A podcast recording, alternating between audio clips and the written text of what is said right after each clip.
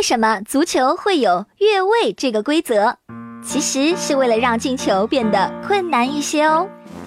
从十六世纪左右开始，欧洲就有了类似足球、橄榄球等运动。这种活动与其说是游戏，不如说更接近赛会。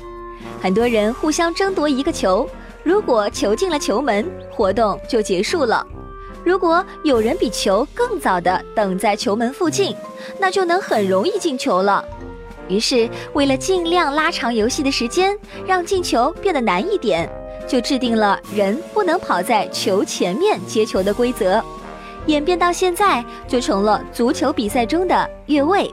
对越位的判罚是给对方球队一个间接任意球。现在的足球比赛中，构成越位的情况规则定得非常细致。橄榄球、美式足球等也有越位，但和足球的判罚规则有所不同呢。